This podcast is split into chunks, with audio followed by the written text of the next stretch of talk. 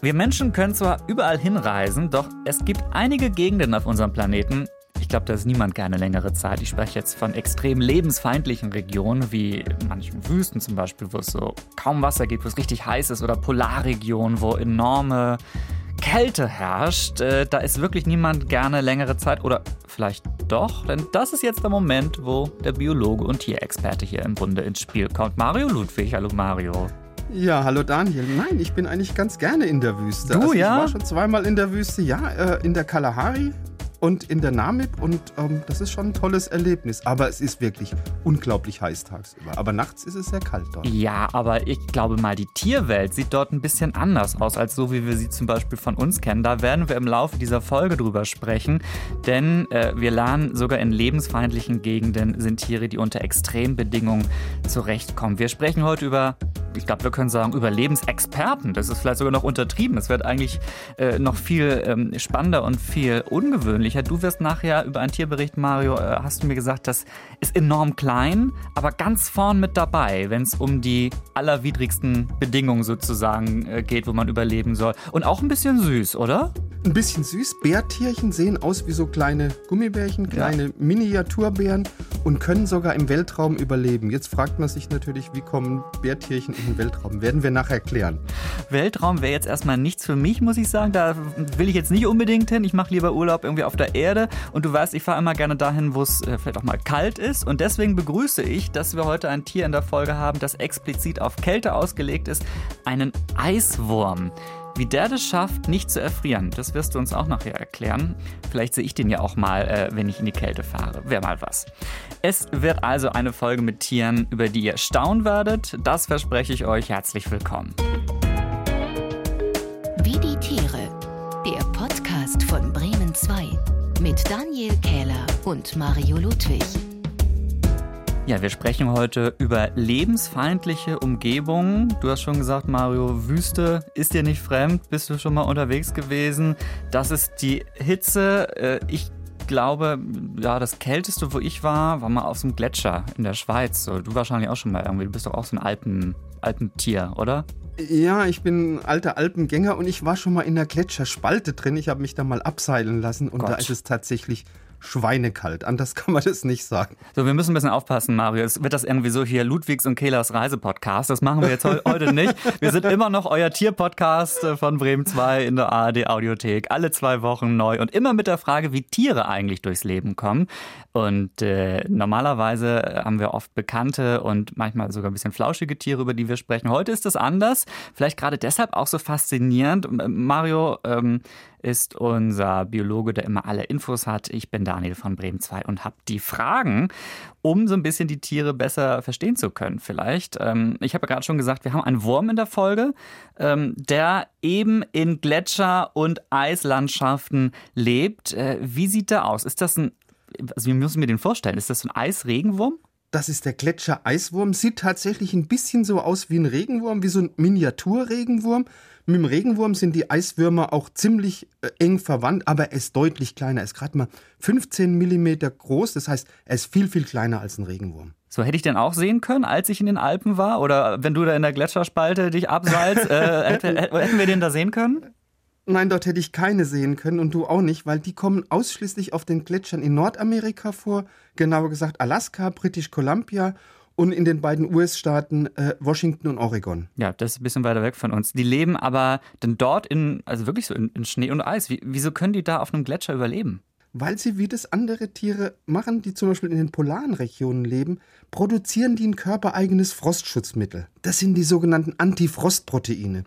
Und diese Antifrostproteine, die bestehen jetzt aus Eiweiß und aus Zucker und die lagern sich in den Körperzellen und im Blut von den Eiswürmern an jeden Eiskristall an, der gerade im Entstehen ist. Und dadurch hemmen die das Wachstum von diesem Eiskristall. Und damit wird natürlich ein Einfrieren von den Körperflüssigkeiten verhindert. Das ist äh, eine äh, wirklich gute Strategie dieses Körpers. Sind das Superwürmer, die überall leben können? Also können die auch äh, außerhalb des Gletschers überleben? Nee, sehr wahrscheinlich nicht. Also amerikanische Wissenschaftler haben rausgekriegt, dass diese Gletschereiswürmer so, sich nur bei Temperaturen so wirklich um den Gefrierpunkt wirklich wohlfühlen. Also genau bei den Temperaturen, die eben auf oder in einem Gletscher herrschen. Wenn jetzt die Temperatur deutlich unter den Nullpunkt sinkt, dann erfriert der Eiswurm. Wenn die Temperatur steigt bei 10 Grad Celsius, das ist ja nicht viel, dann stirbt mhm. er schon an einem Hitzeschock. Und wenn es 20 Grad Celsius sind, dann zerfallen diese Eiswürmer regelrecht. Also die sind auf ein ganz, ganz enges äh, Temperaturspektrum festgelegt. Also ich überlege jetzt gerade mal, wie der da lebt auf dem Gletscher. Der hat sich zwar an die Temperaturen angepasst, aber der braucht ja auch was zu fressen eigentlich. Da mache ich mir jetzt schon ein bisschen Sorgen um den Eiswurm, weil da ist ja eigentlich nichts, oder? Nein, musst du dir keine Sorgen machen, da gibt es auch für Eiswürmer was zu futtern, nämlich Schneealgen. Hm. Schneealgen, das sind so mikroskopisch kleine Süßwasseralgen, die findest du immer auf diesen ewigen Schneeflächen oder auf den Gletscherflächen.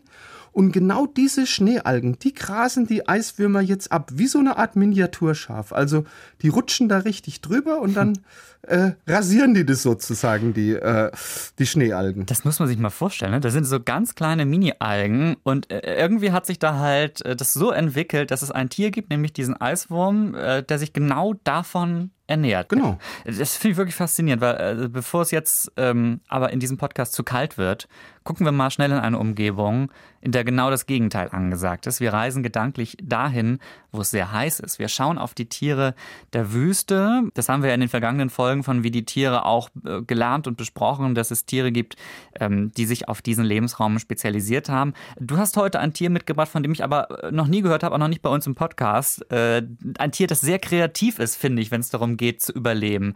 Was genau ist das für ein Geschöpf, das besonders gut in den Wüsten klarkommt? Es ist ein tolles Tier. Das ist ein zwei Zentimeter großer Käfer, der in der afrikanischen Namib-Wüste lebt. Das ist der sogenannte Nebeltrinker oder Kopfstandkäfer. Ah, ja. Weil der holt sich das Wasser, das er ja in der Wüste so dringend braucht, das ja überlebensnotwendig ist, einfach morgens früh aus dem Nebel. Also die meiste Zeit des Tages und auch in der Nacht, da ist der Nebeltrinker, also der Käfer, schön tief eingegraben im Sand. Da schützt er sich natürlich vor der glühenden Hitze.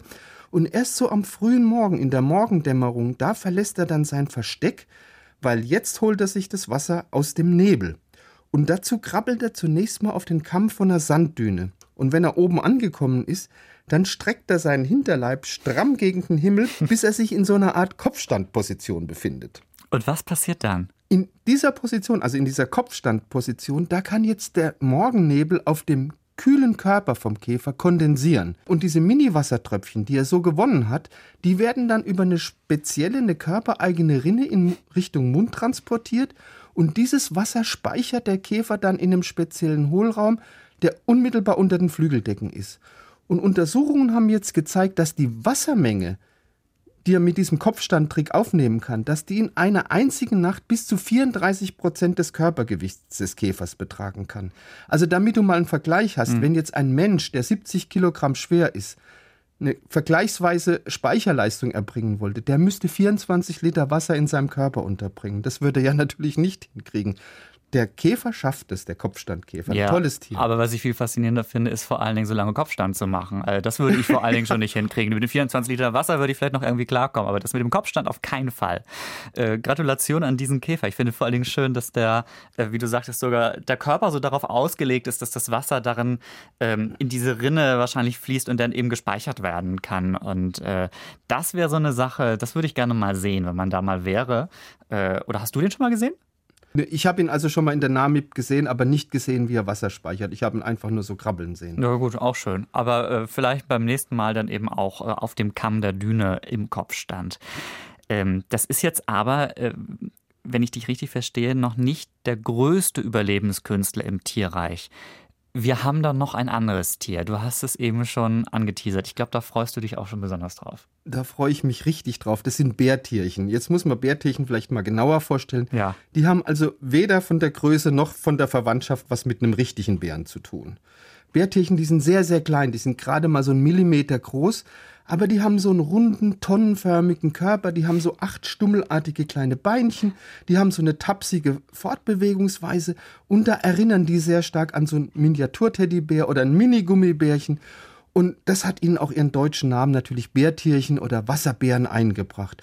Und an den Beinenden, da haben die Bärtierchen auch so große Klauen. Und das erinnert natürlich auch an die Tatzen von einem Bären. Mhm. Die meisten Bärtierchen sind Vegetarier, die ernähren sich von Algen. Es gibt aber auch ein paar räuberische Arten, die fressen dann Rädertierchen oder Fadenwürmer. Oder sie frönen dem Kannibalismus und fressen andere Bärtierchen. Wenn du so über Kannibalismus redest, klingt das irgendwie immer wieder wie eine schöne Sache. Äh, ich wollte es freundlich ja. sagen, Daniel.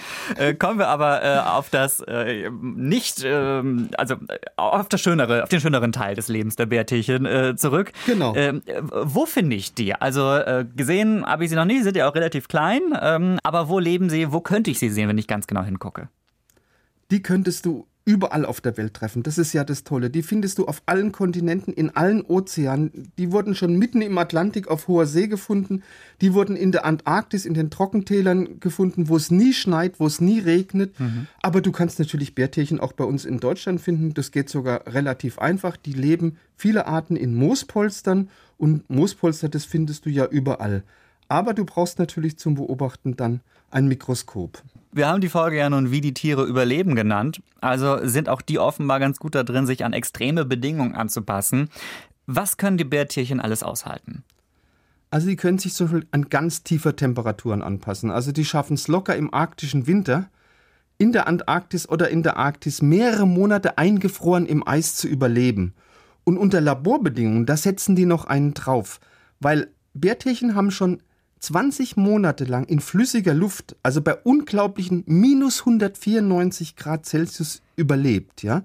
Und in flüssigem Helium, das sind minus 269 Grad, also ganz nah am absoluten Nullpunkt, da haben die auch immerhin acht Stunden lang überlebt. Und Bärtierchen können sogar im Weltraum überleben. So, das ist jetzt, glaube ich, das erste Mal, dass wir über Tiere im Weltraum sprechen. Ähm, du hast es genau. ja eben auch äh, in der Einleitung schon ganz kurz angesprochen.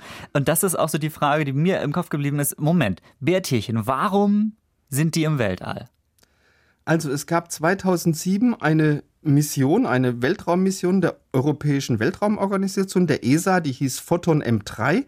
Und da hat man auch zahlreiche Exemplare von zwei Bärtierchenarten ins All geschossen und die mussten dann dort zehn Tage lang in einer Höhe von 270 Kilometern völlig ungeschützt, also nicht in einer Kapsel oder so, den lebensfeindlichen Bedingungen, die da im Weltraum herrschen, trotzen.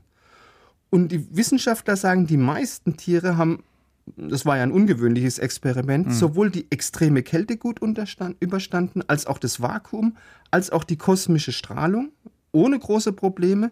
Und sogar die ultravioletten Sonnenstrahlen, die sind ja im All tausendfach stärker als auf der Erdoberfläche, die konnten denen nichts anhaben.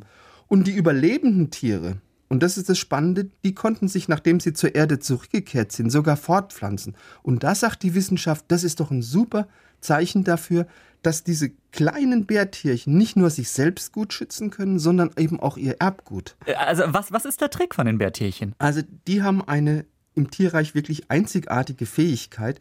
Wenn sich jetzt die Umweltbedingungen verschlechtern und die Bärtierchen merken das, dann lassen die sich einfach in einen sogenannten Kryptobiosezustand verfallen. Mhm. Was ist ein Kryptobiosezustand? Das ist so eine Art Extremwinterschlaf oder man könnte vielleicht auch sagen Todleid, ja? Und um diesen Zustand zu erreichen, da ziehen die Bärtierchen einfach zunächst mal ihre Beinchen ein, dann rollen die sich tonnenförmig zusammen und dann reduzieren die ihren Wassergehalt von 86 Prozent auf gerade mal 3 Prozent. Und das hat natürlich die Folge, dass die Bärtierchen genau genommen eigentlich klinisch tot sind, hm. weil unter den Voraussetzungen kommt ihr Stoffwechsel natürlich vollständig zum Erliegen. Aber in diesem Zustand können Bärtierchen bis zu 30 Jahre lang unbeschadet überdauern. Und wenn sich dann auf einmal die Umweltverhältnisse wieder bessern, dann können die Bärtierchen innerhalb von fünf Minuten aus dieser Trockenstarre, aus dieser Kryptobiose erwachen. Und wenn die dann wieder Wasser aufgenommen haben, dann sind die sofort wieder stoffwechselfähig, dann sind die sofort wieder fortpflanzungsfähig. Das heißt, die können wieder aktiv am Leben teilnehmen. Aber Bärtierchen können noch mit einem weiteren Weltrekord im Tierreich aufwarten. So, das wird jetzt immer toller mit diesem Bärtierchen. Was ist das jetzt für ein Rekord? Also Bärtierchen haben mehr fremde DNA in ihrem Erbgut als jedes andere Tier, nämlich genau 17 Prozent. Mhm. Und da sieht die Wissenschaft auch einen Zusammenhang mit dieser überragenden Überlebensfähigkeit der Bärtierchen. Weil der Löwenanteil dieser fremden Gene, der stammt von Bakterien, also von Organismen, die gibt es schon seit Millionen, aber äh, Millionen Jahren. Und die haben natürlich Bakterien alle extremen Lebensräume der Erde erfolgreich besiedelt. Apropos Bakterien, ich habe nachher noch ein wirklich ganz hervorragendes Lebewesen. Ja, wir haben noch äh, ein Tier, oder haben wir überhaupt schon mal über Bakterien gesprochen, Mario? Ich glaube nicht. Nein, noch nie, ne? aber wir werden das heute. Wir ja, werden das heute. Du hast über mir, ein tolles Bakterium. Du hast mir schon gesagt, du bist ganz äh, frostig, dass ich das endlich unterbringen konnte, dieses ja. Tier. Vor allen Dingen wieder ein genau. Tier, ich weiß es ja schon, mit einem ungewöhnlichen Namen. Aber da sprechen wir gleich drüber. Jetzt wird es erstmal Zeit, äh, als wenn das jetzt nicht schon alles aufregend genug wäre, dieses, dieser Wahnsinnsteaser auf das Bakterium. Jetzt kommt erstmal eine Rubrik, die ihr hoffentlich auch da draußen alle schon sehr lieb gewonnen habt hier im Podcast. Weirde Tiere. Immer an dieser Stelle machen wir eine kleine Pause von unserem Hauptthema in der Folge und gucken uns ein Tier an, das entweder Außergewöhnliches leistet oder irgendwie optisch skurril ist. Manchmal bringe ich ein Tier mit, oft auch eins, das ihr mir geschickt habt. Manchmal hat Mario ein Tier dabei und genau das ist heute der Fall. In welche Richtung geht es heute bei dir? Ich weiß es noch nicht hundertprozentig. Äh, ist es ein flauschiges, ein schönes Tier heute wenigstens? Es ist ein unsichtbares Tier. Du kannst ja mal raten. Bitte? Ich habe heute ein Tier mitgebracht, das ist durchsichtig und damit unsichtbar. Was für ein Tier könnte das sein? Wo könnte, könnte das hinkommen? Wir hatten mal ein, ich hatte doch mal, vielleicht erinnerst du dich, einen Fisch, der irgendwie einen durchsichtigen Kopf hatte. Weißt du das noch? Ist ja, da konnte man aber das Hirn sehen. Aber äh, Ach, stimmt, mein ja, Tier klar. siehst du gar nichts, ja? Ähm, Was glaubst du? Ist das ein Säugetier? Das, ist das ein Insekt? Das ist, ist ein, ein Insekt. Fisch? Das ist ein Insekt. Das ist ein Insekt. Also, das ist der Glasflügelfalter. Der hat bis auf den Rand komplett durchsichtige Flügel. Das ist ein Falter, kommt in Südamerika vor. Der ist relativ groß, hat eine Flügelspannweite 6 cm, ist ein Wanderfalter, also die bewegen sich am Tag bis zu 19 Kilometer weit, können mhm. eine relativ große Geschwindigkeit haben, 13 Stundenkilometer. Und diese Transparenz der Flügel, diese Durchsichtigkeit, die mhm. dient natürlich der Tarnung. Da kann er sich natürlich wunderbar an jeden Hintergrund anpassen. Ist natürlich die Frage, wie kriegt der Glasflügelfalter das mit der Durchsichtigkeit hin? Also, wenn ich das richtig das, verstehe, Entschuldigung, wenn ich unterbreche, aber also ich kenne ja irgendwie Faunauge oder was gibt es noch, Zitronenfalter etc. Ähm, die haben so ein Muster. Ja, und, und, er hat es nicht. Du kannst durch die Flügel durchgucken bis auf den Rand. Okay. Der hat ein Muster. Okay. Ja, also im Prinzip wie eine, wie eine Fensterscheibe mit Rahmen. Ja? okay, ja. Wie das funktioniert, das haben Wissenschaftler aus meiner Heimatstadt, aus Karlsruhe, rausgefunden. Oh, wie schön, ja. Diese Flügel arbeiten wie eine Tarnkappe, weil auf der Oberfläche von den Schmetterlingsflügeln, da sind so unregelmäßige Nanostrukturen, also ganz kleine Strukturen. Und diese Nanostrukturen, die verhindern fast vollständig, dass der Falter die einfallende Sonnenstrahlung reflektiert und je nach Blickwinkel wirft er nur 2 bis 5 Prozent vom Licht zurück. Bei einer durchsichtigen Fensterscheibe sind es 8 bis 100 Prozent. Und selbst Infrarot- und Ultraviolettstrahlung unterdrückt der Falter einfach wirkungsvoll und damit entschwindet er einfach aus dem Blickfeld von Tieraugen. Also andere Tiere sehen den nicht, die sehen den Rahmen, die sehen den Körper, aber die Flügel sehen die nicht. Weil die Struktur von den Flügeln so einzigartig ist und deswegen äh, können wir da so ein bisschen durchgucken. Ist das richtig? Genau, das ist wie bei den berühmten amerikanischen Tarnkappenbombern so ein bisschen das Prinzip. Ach, okay. Das als Schmetterling. Da ist mir der Schmetterling aber das auf jeden als Fall lieber. Mir auch. Ja. Äh, das ist, glaube ich, ein Tier, das wird, wird euch gefallen. Das werden wir auf Instagram ähm, euch präsentieren. Äh, also folgt uns da gerne schon mal. Äh, wie die Tiere heißen wir da. Und schreibt uns auch immer gerne eure Vorschläge für neue weirde Tiere. Wenn ihr sagt, ey, ich kenne auch ein komisches, absurdes Tier, das wir hier im Podcast und auf Instagram vorstellen sollen, ähm, dann äh, sagt uns gerne Bescheid. Äh, wie ihr uns kontaktieren könnt, das sage ich am Ende der Folge. Und ich würde wirklich gern diesen Glasflügelfalter mal sehen. Aber was sagtest du? Äh, Südamerika eher, ne? Ja, bei unserer nächsten Exkursion dann. Ja, ganz genau, klar. Ist Südamerika. Ja. Mhm. Oder wir wollen ja auch ein paar Faultiere und so. Stimmt, also das ja, kriegen das, wir schon. Das hin. passt ganz gut, so machen wir das. Wie Tiere auch in extremen Bedingungen überleben können, das ist unser Thema heute. So, und jetzt ist so die Bakterienpremiere bei Wie die Tiere, habe ich das Gefühl, denn über die haben wir noch nie wirklich gesprochen und ich kenne mich da, da muss ich mal ganz ehrlich sein, Mario, ich kenne mich überhaupt nicht aus. Also Tierwelt weiß ich so ein bisschen was, durch dich natürlich jetzt besonders viel, aber alles, was jetzt die Bakterien betrifft, ich habe keine Ahnung. So, welches Bakterium gucken wir uns da jetzt unter dem Mikroskop an? Wir fangen mit einem tollen Bakterien an, nämlich mit Conam das Bakterium. Du weißt noch, wer Conan ist, oder? Ähm, irgendwas, irgendein Action, Actionheld oder so. Genau, also fangen wir mal vorne an. Ja, bitte. Wissenschaftlich korrekt heißt dieses Bakterium natürlich nicht Conan, sondern es heißt Deinococcus radiodurans. Mhm. und es gehört zu den sogenannten extremophilen Bakterien. Die Amerikaner sagen Superbugs, ja. Das sind äh, Bakterien, die so ziemlich alles überstehen können. Und dieses Deinococcus radiodurans hat man sehr schnell umgangssprachlich Conan das Bakterium genannt. Und zwar nach diesem Actionhelden, du hast schon gesagt, der mit Muskeln bepackt ist, Conan der Barbar, der von Arnold Schwarzenegger ah, im Film gespielt okay, worden ja. ist, ja, der auch alles ausgehalten hat. Und Conan, das Bakterium, das kann jetzt eine ganze Menge. Das kann große Hitze äh, äh, aushalten, das kann klirrende Kälte aushalten, das kannst du in ein Säurebad reinmachen. Übersteht Conan ohne große Probleme. Und auch Radioaktivität, äh, also 1000 Rad das ist so die Maßeinheit für Radioaktivität, die sind für einen Menschen absolut tödlich. Conan, der übrigens eine ganz pinke Farbe hat, der sieht also auch noch scharf aus, ja. Der kann Bestrahlungsmengen von über 1,5 Millionen Rad überleben. Ich versuche mir gerade vorzustellen, wie die das rausgefunden haben, dass der so äh, robust ist, äh, beziehungsweise das Bakterium, äh, dass man so verschiedene Experimente gemacht hat. Äh, erst so Hitze, ah, okay, lebt noch. Dann Kälte, mh, hm, oh, lebt, lebt immer, immer noch. noch. ja. Und dann, okay, jetzt Säure, ah, lebt immer noch. Und jetzt Radioaktivität, so. Ähm, also wirklich ein Bakterium, das den Namen eines Actionhelden verdient. Der offizielle Name war aber anders. Wie war das noch? Der war Deinococcus radiodurans und der weist auch auf seine Überlebensfähigkeit hin. Das heißt nämlich übersetzt aus dem Lateinischen seltsames Körnchen, das Strahlung aushält. Und äh, Conan ist tatsächlich das einzige Bakterium meines Erachtens, das es ins Guinness-Buch der Rekorde geschafft hat, oh. nämlich als zähstes Bakterium der Welt. Ja, da gratulieren wir ganz herzlich. Wunderbar. Natürlich. Das war unser kleiner Überblick über die wohl zähesten Tiere, äh, wirklich wenn es ums Überleben in extremen Situationen geht. Da hatten wir heute eine große Bandbreite. Äh, jetzt kommen wir zu den beiden zähesten Durlanden der Tierwelt. nämlich zu uns selbst. Unser ewiger Wettstreit in diesem Podcast steht auch am Ende dieser Folge wieder an.